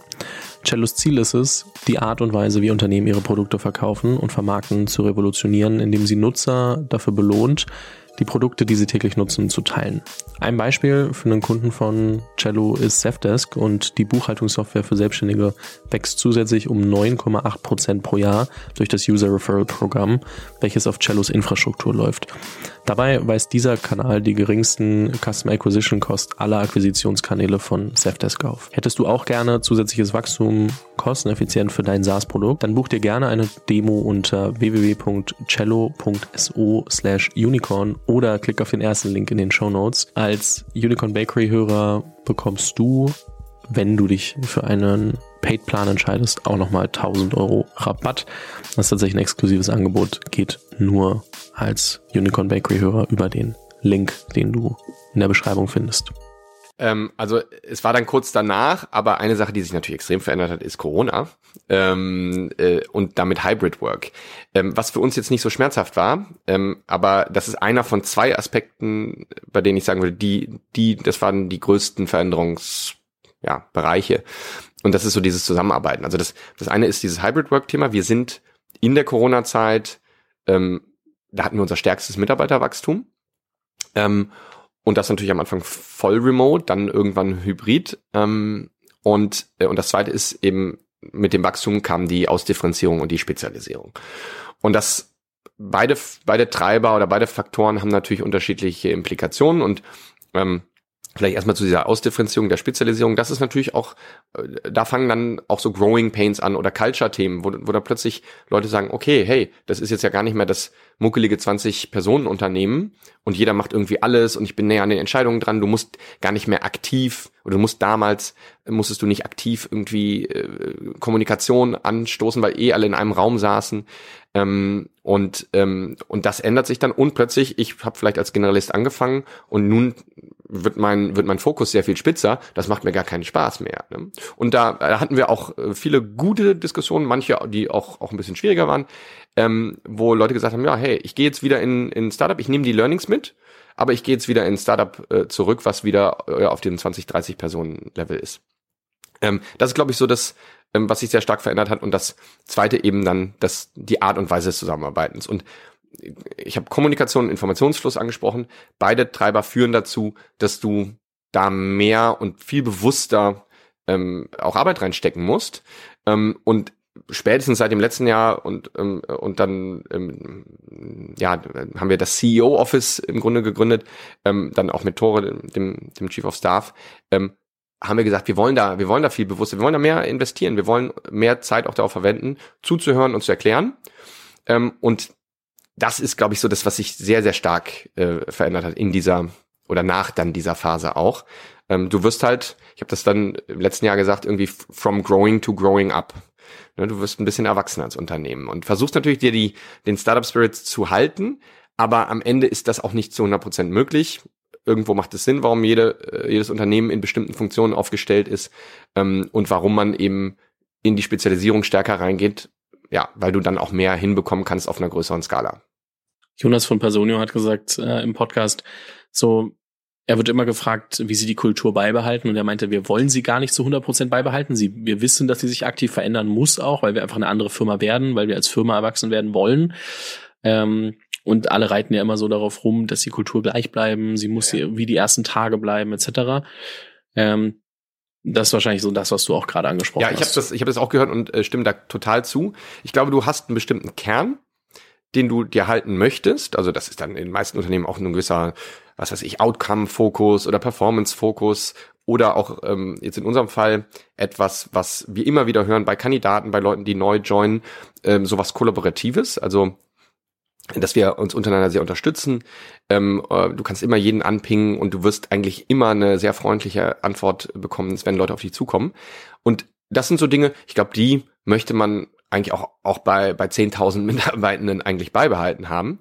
Und andere Dinge, da musst du den Fokus dann unterschiedlicher setzen. Ne? Und ähm, deshalb stimme ich absolut zu und das, und das kann man sehr bewusst machen und das machen wir dann auch, dass wir sagen, wir haben irgendwie jetzt dann vor einem Jahr nochmal Culture Values geupdatet und die haben dann, und da legen wir dann auch einen anderen Fokus als vor zwei Jahren noch. Ne? Und ähm, äh, da sollte man sich auch in, in jeder Stage, glaube ich, sehr bewusst immer wieder hinterfragen und dann auch gucken, was ist denn jetzt gerade unsere Challenge? Ähm, und, und, und es bleibt aber trotzdem ein Kern übrig. Und ich bin auch mal großer Fan von so tangible äh, Bildern. Ähm, am Anfang, weil dieses Kollaborative kann dann in zwei Richtungen eigentlich interpretiert werden. Und am Anfang hatten wir manchmal das Gefühl, und das haben, glaube ich, auch viele ähm, Startups in dieser Anfangsphase, hey, wir sind eine Family. Ne? Und äh, da haben wir sehr früh gesagt, so sehen wir uns eigentlich nicht. Wir sind eigentlich keine Family, wir mögen uns und wir wollen uns auch unterstützen, wir wollen auch das Persönliche, aber wir sehen uns eher wie so ein Sportteam oder ein Fußballteam. Wir wollen in die Champions League ähm, und das heißt, wir unterstützen uns. Wir sind auch, wir haben auch eine No-Asshole-Policy, aber wir wollen eben auch was zusammen erreichen. Ne? Und das heißt eben, dass, ähm, dass äh, ja, Leistung und ähm, so, also das steht halt im Vordergrund und dafür müssen wir aber auch als Team arbeiten. Das glaube ich, was, das äh, merkt man erst, wenn man so über einen gewissen Punkt hinauswächst oder halt schon mal woanders gearbeitet hat, wo man merkt, okay, dieser entweder Family, ja, funktioniert vielleicht doch nicht so gut, beziehungsweise funktioniert anfangs vielleicht gut und irgendwann dann das erste Mal, wenn jemand vielleicht doch nicht mitzieht, mitwachsen kann mit der ganzen Herausforderung etc., dann kommt man so wirklich diesen Schritt, Schritt weiter, dass man sagt, okay, in Zukunft sollte ich das vielleicht von vornherein als Team definieren. Aber ich glaube, es ist super schwer, wenn man als Gründer losläuft, ja, das, gerade First-Time-Founder, das vielleicht auch einfach, gibt ja auch genug Leute, die aus der Uni loslaufen, dann nie da so, dass man so ein Harmoniebedürfnis hat und so denkt so, ah, eigentlich hätte ich ja gerne, dass äh, alle ähm, sich super verstehen, wir wirklich so Family, aber man vergisst dann selber, dass eine Family einfach ganz andere Werte hat. Also sowas wie, egal wie du performst, wir mögen dich trotzdem, egal was du machst, so wir sind, wir stehen trotzdem dahinter. Und das heißt ja nicht, dass diese Rückendeckung nicht da ist in der Firma. Es heißt trotzdem, dass die, es gibt halt trotzdem eine Erwartungshaltung. In der Family gibt's eigentlich, sollte es eigentlich keine Erwartungshaltung ja, geben. Ich finde ich absolut treffend. Ähm, ähm, genau, da, da, da geht die persönliche Beziehung über alles. Ich, ich würde es auch eher als Kontinuum sehen. Also von einer oder von den Unternehmen, die sehr performancegetrieben sind, sind wir trotzdem wahrscheinlich eine sehr, sehr kollaborative und, und nette. Ne? Also wir, wir versuchen auch Leute zu entwickeln. Ähm, aber genau, wenn du, wenn du irgendwann sagst, hey, vielleicht ist das auch nicht das richtige Umfeld hier für dich. Also ich hatte gute, gute Gespräche mit Leuten, die dann vor, vor zwei, drei Jahren gestartet sind und dann sagen die jetzt, jetzt gibt's ja hier konstant Veränderung. Das ist kein Umfeld mehr für mich. Und das ist eine gute Diskussion, weil dann sagst du ja, ich kann dir eine Sache wahrscheinlich versprechen, ist Change und Änderungen sind die Konstante hier. Wir werden uns immer weiter, wir müssen Sachen ausprobieren, dann müssen wir auch wieder Entscheidungen vielleicht auch äh, revidieren. Ähm, wenn du ein stabiles Umfeld brauchst, ist das wahrscheinlich nichts für dich. Und genau, in der Family würdest du sagen, jetzt versuchen wir uns auch mal ein bisschen zu ändern, vielleicht können wir dir ein bisschen mehr Stabilität geben, aber das würde, es würde halt den Rest ähm, auch gefährden und das Unternehmen gefährden und äh, und dementsprechend äh, ja ist ist das glaube ich genau genau die richtige Unterscheidung was was steht dann doch ganz oben ne? heißt aber nicht dass nur Performance im Vordergrund steht sondern dass man trotzdem so fair und ähm, und cool wie möglich miteinander dann umgeht ne? Abgesehen von Team und ähm, Vertrieb, es gibt ja immer noch so eine Komponente, wo kommt's Geld eigentlich her? Äh, ihr habt einiges an Geld von Investoren eingesammelt. Ähm, wenn du so drauf zurückguckst, ähm, Würdest du sagen, äh, gibt es Punkte, die du beim nächsten Mal, wenn du mit Investoren äh, arbeitest, vielleicht anders machen würdest? Würdest du über Dinge nochmal nachdenken? Würdest du dir andere Fragen stellen? Was würdest du Gründern, die vielleicht vor der ersten oder der zweiten Runde stehen, mit auf den Weg geben? Das ist eine sehr gute Frage und wahrscheinlich, ähm, also meine Antwort hat, hätte sich jetzt, glaube ich, über die letzten drei, vier Jahre nicht geändert aber bei vielen dann schon. Also viele sind so ein bisschen oder wenn wir uns den, den Gesamtmarkt angucken, könnte man vermuten, dass einige wirklich immer nur so von Runde zu Runde da kopflos rein ähm, sind. Ähm, die Antwort jetzt, oh, ich würde eigentlich gar nichts anders machen, ist natürlich total doof, aber ähm, ich, wir waren immer sehr conscious. Also wir haben wirklich äh, Finanzierungsrunden ähm, oder überhaupt das Thema auch VC-Finanzierung sehr bewusst sind wir das angegangen. Und wir haben immer gesagt, wir werden hier keine Runde jetzt ne, so groß wie möglich raisen, weil das dann cool ist, weil dann stehen wir irgendwie in der, in der Startup-Presse. Ähm, sondern wir haben gesagt, der allererste Investor, den du überzeugen musst, das bist du selber. Ähm, und wenn wir keinen Case haben, wenn wir keine, ne, du bietest einen Business Case an eine Wette, wenn wir selber nicht davon überzeugt sind, dann schießen wir als allererstes uns selber auch ins Knie. Ähm, und dementsprechend ähm, bin ich rückblickend tatsächlich echt happy mit, mit unserem, mit unserer Fundraising Motion. Ähm, und auch der Auswahl der Leute, die jetzt zum Beispiel auch auf unserem Board sitzen, weil das haben wir auch immer sehr stark gemacht. Wir sind immer auch sehr deutlich in eine DD von unserer Seite reingegangen, haben Zeit mit denen verbracht, weil wir gesagt haben, wir wollen ja, wir wollen jetzt einfach nicht nur das Geld, sondern wir wollen ja euch haben, wir wollen die Unterstützung, wir wollen den Value Add, der oft versprochen, aber dann manchmal auch nicht äh, gebracht wird, und wir wollen mit euch auch auf dem Board arbeiten. Und, ähm, und dementsprechend haben wir da ähm, uns, uns äh, dann auch immer die Leute angeguckt. Ähm, dann hast du auch Glück dabei, ähm, also weil du kannst natürlich nicht, nicht zu 100 Prozent das ähm, assessen, aber du sprichst dann mit Foundern aus dem Portfolio. Ähm, und, ähm, und ich muss rückblickend sagen, dass wir dadurch, glaube ich, sehr profitiert haben, weil ähm, die, die stellen sich natürlich Leuten vor, die ähm, die, also im, im Recruiting äh, sind Investoren auch, auch sehr hilfreich, aber die sind auch Sparringspartner oftmals sagst du, okay, wie aggressiv soll man denn sein oder ähm, ähm, wie, wie wichtig ist folgende Metrik, dann hast du jemanden, mit dem du das auch sparen kannst. Und ähm, ich würde, das wäre auch meine, meine Empfehlung immer an Founder, aber ich glaube, das ist so eine Binsenweisheit. Also achte da, wenn du die Möglichkeit hast, dir Investoren aussuchen zu können, dann investier da auch Zeit rein und guck dir die ganz genau an, interagier mit denen, bau auch eine Relation schon davor auf. Das war in unseren Fällen auch immer so, dass man mal sagen kann, den meisten hatten wir auch schon davor, außer jetzt ganz am Anfang, zwölf Monate schon einfach Relationship Building und du kannst dich besser kennenlernen außerhalb eines dann wirklich der heißen Phase eines Fundraising-Prozesses. Ich stelle mal kurz eine Frage, weil du gemeint hast, ja, wir haben jetzt Runden nicht so unnötig groß gemacht, einfach nur ums zu machen. Standet ihr natürlich trotzdem mit 73 Millionen in der, in der Presse und dann äh, schaue ich so nach, sehe so, ähm, die letzten Zahlen, die ich gesehen habe, waren irgendwie so 12 Millionen Fehlbetrag. Das ist natürlich die Frage. Bisschen weniger noch. das war zumindest das, was als Überschrift ja. drin steht. Äh, nee, ja. 12 Millionen kostet der Aufbau und waren 9 Millionen Fehlbetrag genau. oder so, neuneinhalb oder so. Ähm, mein Fehler. Ähm, man sollte richtig zitieren, wenn man zitieren will. Äh, extra gerade noch kurz nachgeguckt, äh, während du geredet hast. Aber ähm, so, ich meine, das ist ja dann trotzdem so die Frage und äh, ich glaube, es ist einfach spannend, die Dynamik zu verstehen. Wofür braucht man dann 70 Millionen? Ja, also ähm, du, wie gesagt, du hast einen, du gehst ja mit einem Case äh, da an den Start und äh, wenn man jetzt einfach nur natürlich auf den Jahresabschluss guckt und die Zahlen, du hast ja auch, ich weiß nicht, mit wem du darüber gesprochen hast, ähm, ähm, über, über diese ähm, Thema Abgrenzung EAA. Ähm, äh, sind dann nochmal ganz andere Zahlen, aber da gehe ich jetzt nicht drauf ein. Äh, am Ende ist es, ist es dann auch wieder eine, eine bewusste Entscheidung ähm, in, in einen Business Case. Und das ist bei uns natürlich auch Marktaufbau. Wir haben, wir sind vom Timing her jetzt auch als unangefochtener Marktführer im, im Dachbereich äh, und größter Player in Europa ähm, haben wir, sitzen wir an einer so spannenden Stelle, ähm, weil dann eben auch diese Maturity von dem Markt gerade ziemlich optimal ist und man uns kennt und wir können uns diesen Market Share eben holen oder ich drehe es mal um. Ähm, wir können viel mehr Leuten dabei helfen, dieses Problem, was sie haben, nämlich Risiko etwas kleiner zu kriegen, mit dem aus unserer Sicht natürlich besten Produkt. Und indem wir äh, mehr von dem Market Share capturen, verhindern wir ja auch, dass vielleicht Kunden Fehler machen und nicht so gutes Produkt wählen und dann, dann, dann gibt es vielleicht auch Probleme mit den, mit den Mitarbeitenden. Ähm, und wir haben so Fälle, wo tatsächlich dann äh, Kunden mit einem günstigen Player zum Beispiel gegangen sind und dann nach so einem halben Jahr wiederkommen und sagen, aber wir kriegen es nicht implementiert oder es war dann echt nicht gut, die haben uns alles mögliche versprochen und dann kommen sie zu uns. Also mein Anspruch ist eben auch, äh, ja, Firmen dazu zu befähigen, bestmöglich Security Awareness und Training zu machen und dafür müssen wir auch investieren in Go-to-Market. Und dann haben wir natürlich auch spannende Produktthemen, die auch Teil dieses Business Cases, dieses Packages waren und so, also das ist eine etwas langweilige Antwort, aber so geht das dann rein. Also ich müsste dann sehr tief jetzt in unsere Produktstrategie reingehen, das springt wahrscheinlich in den Rahmen. Ähm, aber äh, das, das ist dann so der Hauptpunkt. Und dann natürlich auch zu sagen, hey, wir, wir stecken das jetzt nicht äh, oder wir, wir raisen jetzt nicht, um dann direkt nach, 18, nach zwölf Monaten direkt wieder zu raisen. Ich meine, unsere Runde ist jetzt irgendwie fast zwei Jahre her.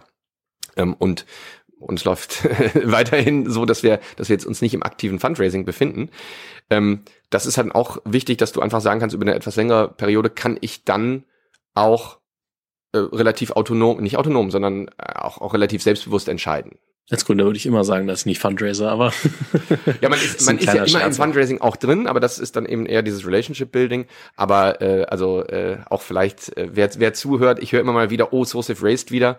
Aktuell nicht. Na gut, lassen wir, wir glauben dir mal, wir glauben dir mal. Nee, ich finde das nur immer spannend, trotzdem zu verstehen, weil es wirkt ja oft so, wenn man sich nur irgendwie Zahlen anguckt und so, dass man sich so denkt, warum brauchen die das, ne? Und wohin, also auch viele, die nicht, also man kann sich oft auch nicht vorstellen, ne? Ich meine, 70 Millionen, damit kann man ja doch ein bisschen was machen.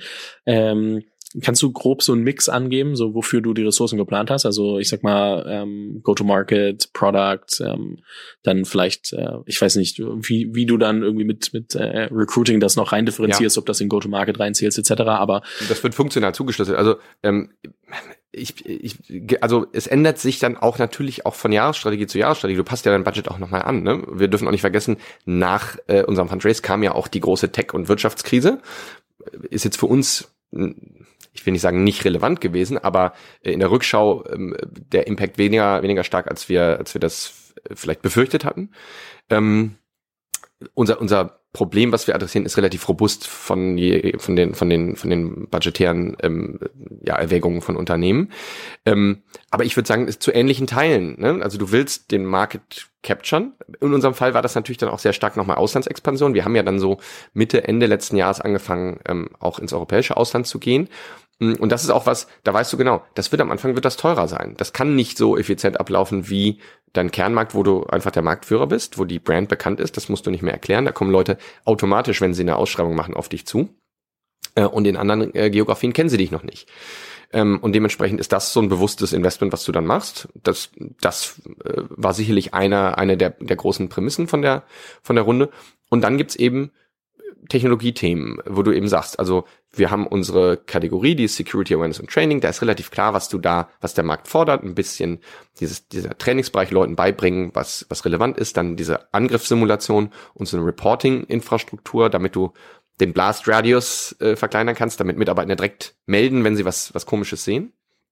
Ähm, und darüber hinaus sehen wir aber eben auch auf der Angreiferseite, ähm, wir haben es im Vorgespräch auch angesprochen, AI und Manipulation komplexester Art da müssen wir dann eben, oder wir haben dazu Antworten, die müssen wir aber auch konstant jetzt bauen.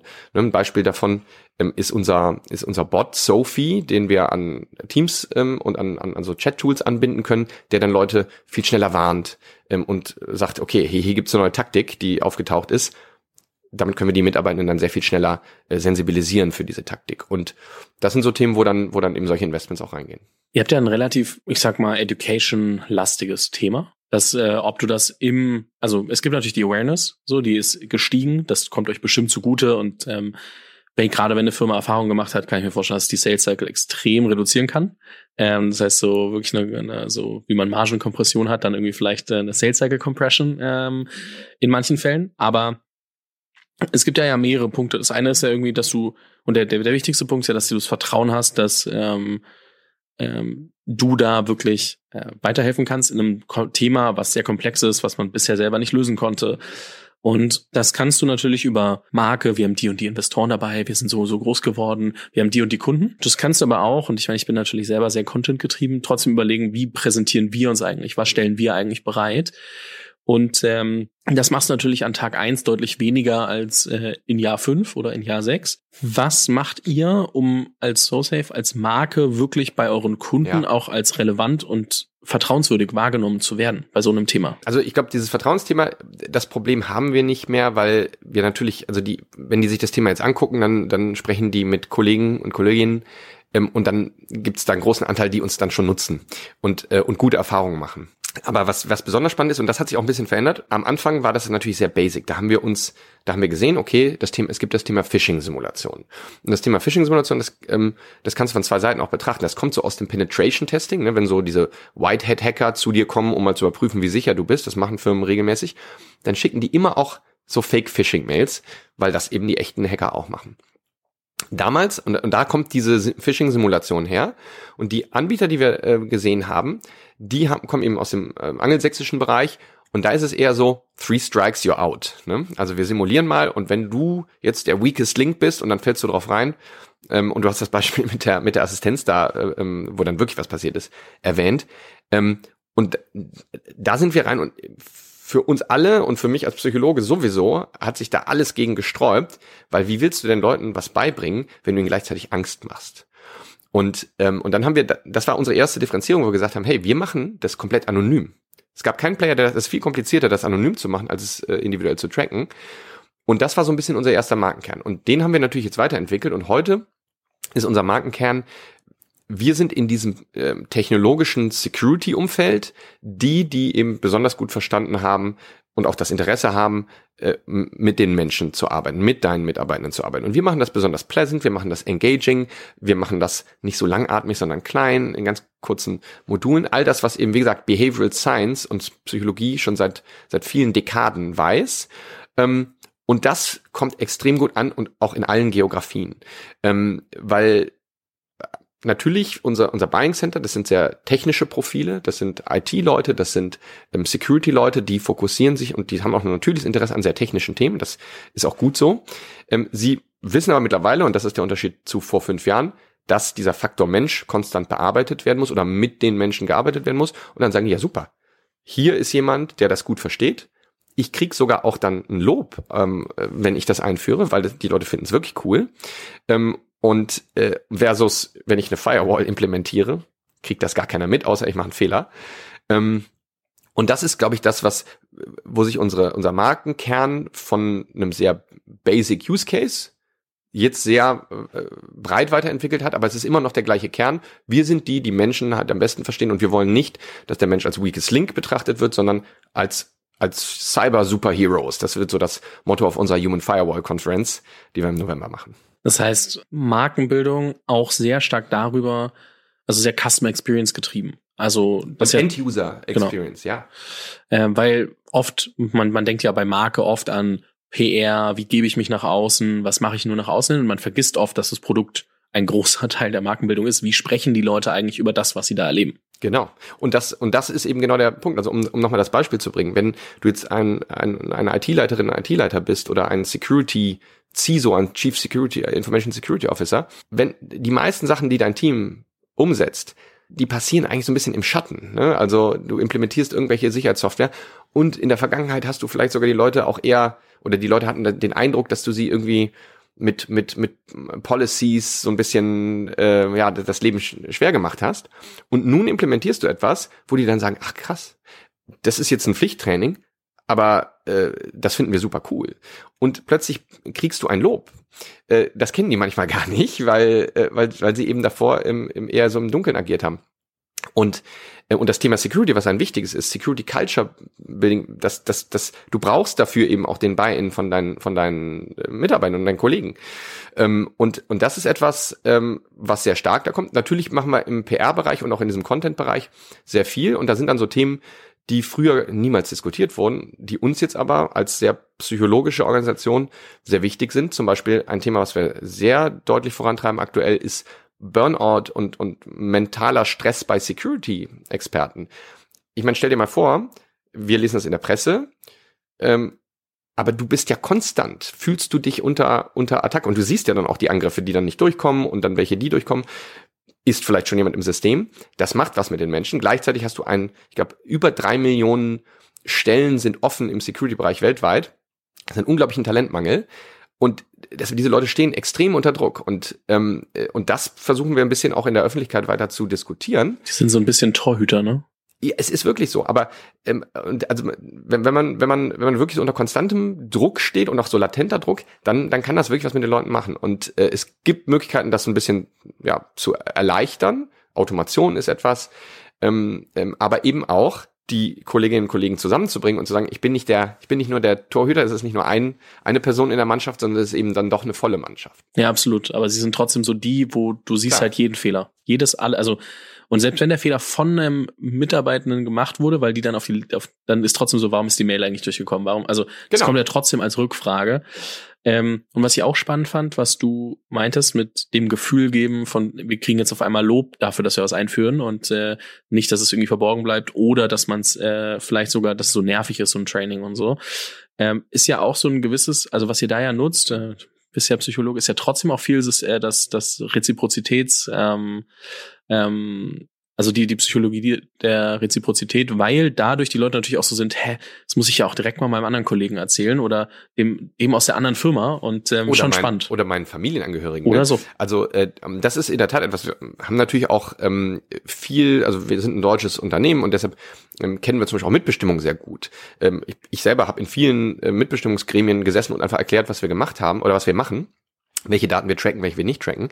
Ähm, und ein Argument, ähm, äh, weil die sagen natürlich auch, ja, da wird jetzt wieder, ne, geht Arbeitszeit drauf, wir müssen eine Zusatzbelastung. Aber im Fall von Cybersecurity äh, erschließt sich sehr, sehr schnell, dass das sogar ein Mehrwert des, des Arbeitgebers ist, äh, weil du diese Learnings, die du da mitnimmst aus diesem eigentlichen Pflichttraining, die kannst du im Privatleben eben auch anwenden. Und äh, wie gesagt, äh, wir kriegen diese SMS. Ich habe kürzlich, mein Vater äh, hat mir wieder eine, eine, ein Screenshot oder er hat ein Foto von seinem iPhone gemacht, wo dann so eine Enkeltrick-SMS ähm, drauf war. Und äh, das hat er mir geschickt. Er hat gesagt, ah, Phishing, habe ich erkannt. Ne? Wusste nicht, wie man Screenshot auf dem äh, iPhone macht, aber äh, er, weiß, er weiß, wie man so eine Mail erkennt.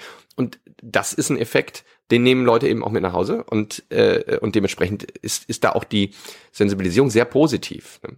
Ich fände es mal ganz spannend, äh, mich als Privat-User bei euch einzutragen und dann weißt du, in so einem News, also nicht ja. Newsletter, aber trotzdem in so einer, so einer Liste zu sein, wo man trotzdem ab und zu solche Infos bekommt und dann einfach trotzdem so ein bisschen so, weißt du, so Private Usage. Äh, es also, ist, also wir haben äh, in der Tat äh, kommen Kunden auf uns zu, also schon seit seit längerer Zeit und sagen, wir wollen mehr Lizenzen, wir wollen auch so eine Family-Lizenz haben. Wir gucken gerade, dass das, äh, dass wir das auch umsetzen oder nicht jetzt gerade, sondern schon seit einiger Zeit und es gibt auch Kunden, die das tatsächlich so nutzen.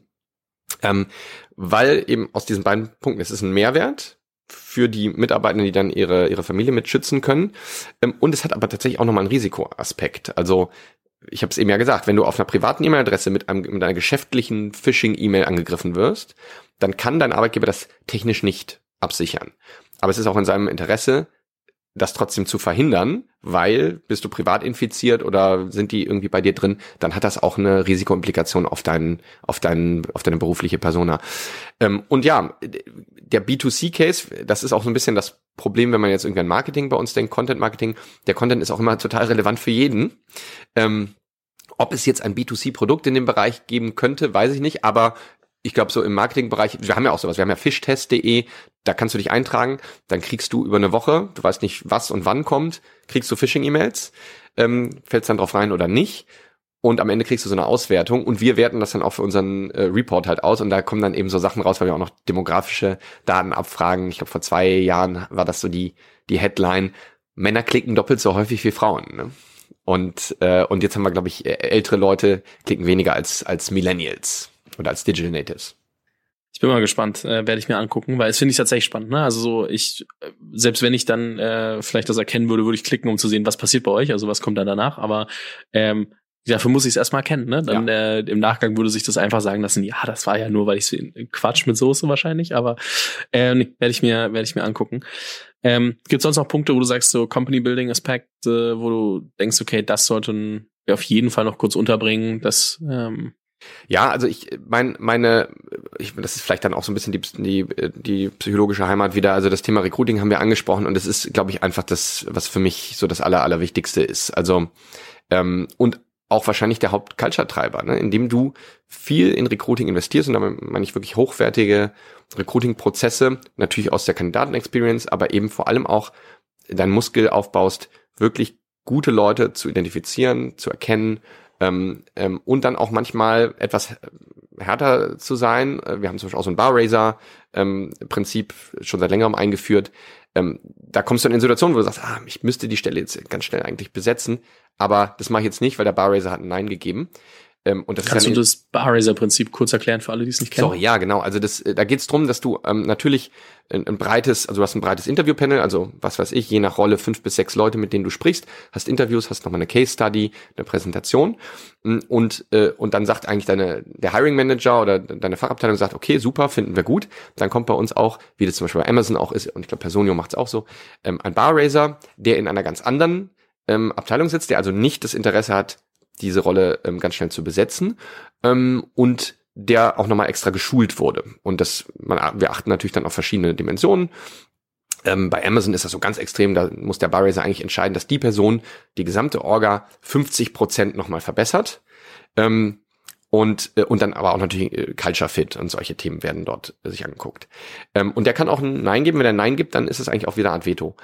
Und ähm, das, das führt dann zu Situationen natürlich, wo du dann vielleicht sagst, oh Mist, jetzt kann, obwohl die Fachabteilung sagt, hätten wir gerne und dann könnten wir unseren Pain jetzt hier ähm, stillen, suchst du dann trotzdem weiter. Und das ist ja ein Investment, weil wenn du die Rolle nicht besetzt, dann kann das eben auch ja, Opportunitätskosten ähm, bedeuten.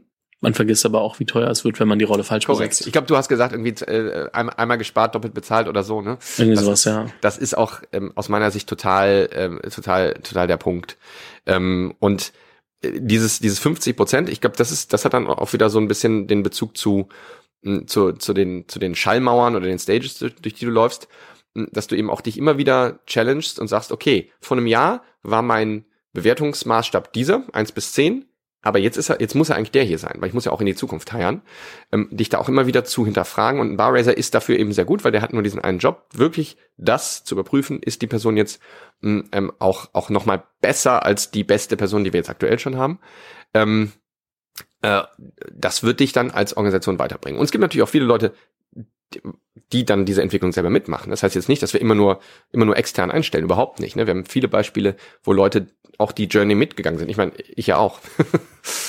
Das ist, glaube ich, auch wichtig zu erwähnen, ne? dass er auch intern äh, gucken kann, weil man weiß ja, okay, Culture und so passt, aber man muss dann halt eben schauen, ähm, wie, wie das Performance Review ist und äh, wie man das auch in die Zukunft, ich sag mal, projizieren kann. Ja, absolut. Genau. Also es gibt ja die so klassische Nine-Box. Ähm, das habe ich bei BCG ganz viel gemacht, viel, viel Kunden dazu beraten. Potenzial und Performance. Ne? Und, und Potenzial ist bei so einem schnell drehenden Ding natürlich total wichtig. Vergisst man auch oft. Also viele, und das hat mir ja vorhin kurz angerissen, gucken halt trotzdem nur nach Erfahrung und selten nach, was passiert eigentlich die nächsten Jahre und äh, geht die Person das mit und hiren oft halt. Also es ist ja so ein Mix aus Hiring für die nächsten 12 bis 36 Monate und gleichzeitig aber auch, okay, ähm, das Potenzial dann irgendwie, selbst wenn ich die Erfahrungswerte heute noch nicht habe, so Hiring for Attitude, das ist mhm, ja schon, ja. Schon ein krasses Tauziehen zwischen Hiring for Attitude, Hiring for Skill, im besten Fall irgendwie beides, aber meistens kriegst du nicht beides. Äh, Erfahrung ist für mich immer nur so eine Art Proxy oder eine Abkürzung, weil du dann bessere Entscheidungen schon jetzt heute treffen kannst. Aber ansonsten ähm, ist es, so gehe ich auch durchs Leben. Äh, also für mich, die spannendsten Leute sind immer sehr neugierige Leute und Leute, die aus ihrer Comfortzone rausgehen oder da, da auch eine, eine ganz starke Motivation haben. Ähm, Coachability ist nochmal so ein, so ein Aspekt, der so ähnlich ist, aber wenn du eben sagst, du hast jemanden, der ist sehr wach, der ist sehr interessiert an anderen Leuten, der fragt auch mal nach ähm, ähm, und und ist dann jemand, der sich dann auch komplizierten Situationen exposed, das ist für mich das Rezept für, für extrem steile persönliche Entwicklung und auch persönliches Glück. Also ich bin immer so durchs Leben gegangen, alle haben gesagt, du fragst so viel, du bist so neugierig. Ähm, äh, und und, und so, mit solchen Menschen will ich mich auch umgeben. Ne? Das, äh, das macht einfach Spaß. Hast du so zwei, drei Fragen, die du gerne in Interviews stellst, um so ein bisschen aus diesem reinen Business rauszukommen und die Person besser zu verstehen? Du bist ja Psychologe, natürlich hast du Fragen. Warum frage ja, ich, ob du sie hast? Denn, was sind die Fragen? also ich glaube, das ist auch so ein bisschen das Klischee, dass die Psychologen natürlich immer ihr, ihre, ihre Magic-diagnostischen äh, was Bei mir denken auch alle, ich stelle den ganzen Tag nur Fragen, weil ich einen Podcast mache. Also von daher, ich weiß, was du meinst. es ist halt, am Ende kommt es genau da auch wieder äh, raus, ne? Neugier, gesunder Menschenverstand. Also ich, ich gehe, der Anfang von einem Interview ist immer, dass ich ähm, ich, ich meine, das machen, glaube ich, viele so, aber es ist auch für mich eine Best Practice, dass du wirklich dir, dass du die Journey nochmal ähm, dir, dir erzählen lässt. Also und jetzt nicht nur, ja, und dann war ich da, dann war ich da und dann habe ich da so viel Zahlen irgendwie rausgeholt, sondern dass du wirklich verstehst, Motivation, ähm, und auch nochmal vielleicht nachbaust, okay, hey, das sieht jetzt so ein bisschen aus, als ob du vielleicht, als ob das vielleicht nicht so geklappt hat, ähm, was auch vollkommen fein ist, aber ich möchte wirklich verstehen, wie geht die Person durchs Leben. Und das heißt nicht, dass die Person sagen wir ich wusste schon irgendwie mit 19, ich will das machen und dann bin ich da lang gegangen. Meine persönliche Vita ist extrem zickzackmäßig. Ähm, äh, aber die Person wirklich zu verstehen, in ihrer Motivation, in ihrer Tendenz, schwierige Situationen zu suchen, in ihrer Neugier. Und dann habe ich schon viel verstanden. Und dann ähm, machen mache ich oder wir machen das insgesamt im Recruiting auch einfach so case-based oder äh, behavioral interviewing, dann auch, wie wir das auf, bei einem Bier machen würden, ähm, eine Situation einfach äh, zu, zu besprechen und da auch ganz tief reinzugehen, ne? zu verstehen, okay, was war dann da, aber das habe ich jetzt nicht ganz verstanden und dann nochmal tiefer reinzugehen, warum hast du das gemacht, was hast du da ganz genau gemacht, ähm, ja, weil, weil dadurch kann ich äh, ja implizit eigentlich am, am besten ableiten, je nachdem, welche Dimension ich dann äh, da insbesondere abfragen möchte. Ja, ich glaube, wie gesagt, viele, viele denken oft über Skill nach und versuchen das rauszufinden und dann irgendwie vergessen manchmal, dass eigentlich viel wichtiger ist, wie tickt die Person, wie denkt sie über, wie denkt sie über Dinge, die sie gemacht hat, wie ist sie Dinge angegangen, ähm, weil du willst ja an sich ableiten, äh, wie die Person mit Problemen umgeht, wenn sie, oder nicht nur Problemen, aber grundsätzlich mit der Zeit bei euch dann umgeht und versteht, äh, verstehen, okay, passt das ähm, zu dem und es muss nicht genauso sein, wie du tickst, das muss Ex exakt, ja, ja. Grundsätzlich und das ist auch was, ne? Wie gehst du mit eigenem Bias um? Äh, also in, in, da ist die Antwort ganz einfach, indem du natürlich auch das Interviewpanel halt möglichst diverse aufstellst. Ähm, aber ähm, also und Diversity ist auch nochmal ein sehr wichtiger Punkt. Wir sind eine super diverse Organisation, irgendwie 40 Prozent ähm, Female-Anteil, was für Tech und Security eigentlich äh, anhört ist. Wir haben über 45 ähm, Nationalitäten. Ähm, aber also ich finde, also du musst bewusst über, über Homogenität und Heterogenität nachdenken. Und Diversity, super wichtig, weil wir haben dann verschiedene Erfahrungshintergründe, verschiedene Perspektiven. Gleichzeitig aber dann, und das ist dann so das Culture-Thema, wollen wir auch eine gewisse Homogenität. Also ein ganz konkretes Beispiel. Ähm, wir haben so einen Culture Value, der heißt irgendwie Open-Mindedness. Da können wir jetzt sagen, ach ja, super. Open-Minded, das heißt, Diversity ist wichtig oder solche ähm, ähm, Faktoren oder, oder Variablen. Aber hier geht es eigentlich eher zum Beispiel auch um ähm, zum Beispiel so Change Resiliency. Also wie gehe ich jetzt mit einer, mit einer Veränderung um? Tendiere ich dazu, äh, eigentlich das Problem außen zu suchen? Oder suche ich, suche ich die Verbesserungsmöglichkeit bei mir selber? Und das zweite ist für mich natürlich sehr viel wichtiger, ähm, weil wenn du jetzt immer nur nach, nach bei den Problemen bei den anderen suchst, dann wirst du dich wahrscheinlich auch nicht so schnell entwickeln, dann wirst du wahrscheinlich auch nicht so happy in einem Unternehmen, das sich schnell entwickelt. Ähm, und dementsprechend ist mir das bei der Open-Mindedness ganz besonders wichtig. Gleichzeitig wollen wir natürlich auch die weltoffensten und tolerantesten Leute aus, äh, aus den verschiedensten Hintergründen, Ländern, Bereichen halt haben. Ich glaube, ist ein, ist, ist ein guter Denkanstoß zum Abschluss, glaube ich. Ähm, ich bin mir sicher, dass ich dich irgendwann nochmal verhaften werde, mal so ein bisschen gucken, wie sich das weiterentwickelt hat. Aber ähm, ich glaube, wir haben einen guten Rundumschlag so über dein Approach, euren Approach für Company Building und so ein bisschen auch die, die Historie ähm, in verschiedenen äh, Bereichen beleuchtet. Ich muss sagen, jetzt, ich, das ist jetzt so ein richtig harter Cut, weil eigentlich hätte man wirklich noch ewig weitersprechen, also schon noch wirklich weitersprechen können, aber ähm, ich glaube, das, das ist ein guter Abschluss. Deswegen, äh, Niklas, vielen lieben Dank dir. Ich werde natürlich äh, sowohl ähm, SoSafe als auch dein LinkedIn ähm, verlinken.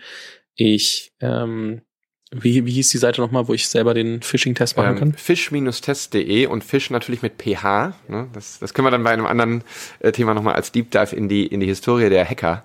Ähm, so heißt das eben. Und, äh, und fishtest.de, da kannst du dich dann selber testen. So, das verlinke ich auch noch und dann ähm, würde ich dir gerne das letzte Wort für diesen Podcast übergeben. Äh, du, ich habe da habe ich mich gar nicht drauf vorbereitet, aber ähm, ich glaube, was wir was wir besprochen haben, äh, das fasst es sehr sehr gut zusammen und ich möchte das einfach nur nochmal betonen. Ich glaube, äh, jeder Founder und du hast ja glaube ich auch viele Zuhörer, die vielleicht überlegen, was was zu gründen oder die jetzt gerade da drin stecken. Ähm, ja, um, umgib dich einfach mit Leuten, äh, mit denen du dich auch, also nicht unbedingt privat umgeben würdest, aber die, die dich, die dich einfach voranbringen, indem sie eben neugierig sind, indem sie ähm, auch mit deinen Werten übereinstimmen. Äh, und dann äh, ja, kommt zusammen äh, unter dem, unter dem äh, Dach eben auch zusammen was zu bewegen. Ähm, ich glaube, unser, ähm, unser Motto als Founder, und das war dann, das zieht vielleicht wieder den Bogen, vor fünf Jahren, als wir ähm, die Firma gegründet haben, ähm, Felix, Lukas und ich, wir haben damals so das interne, unsere Culture und das interne Motto war, Hauptsache es wird delivered. So.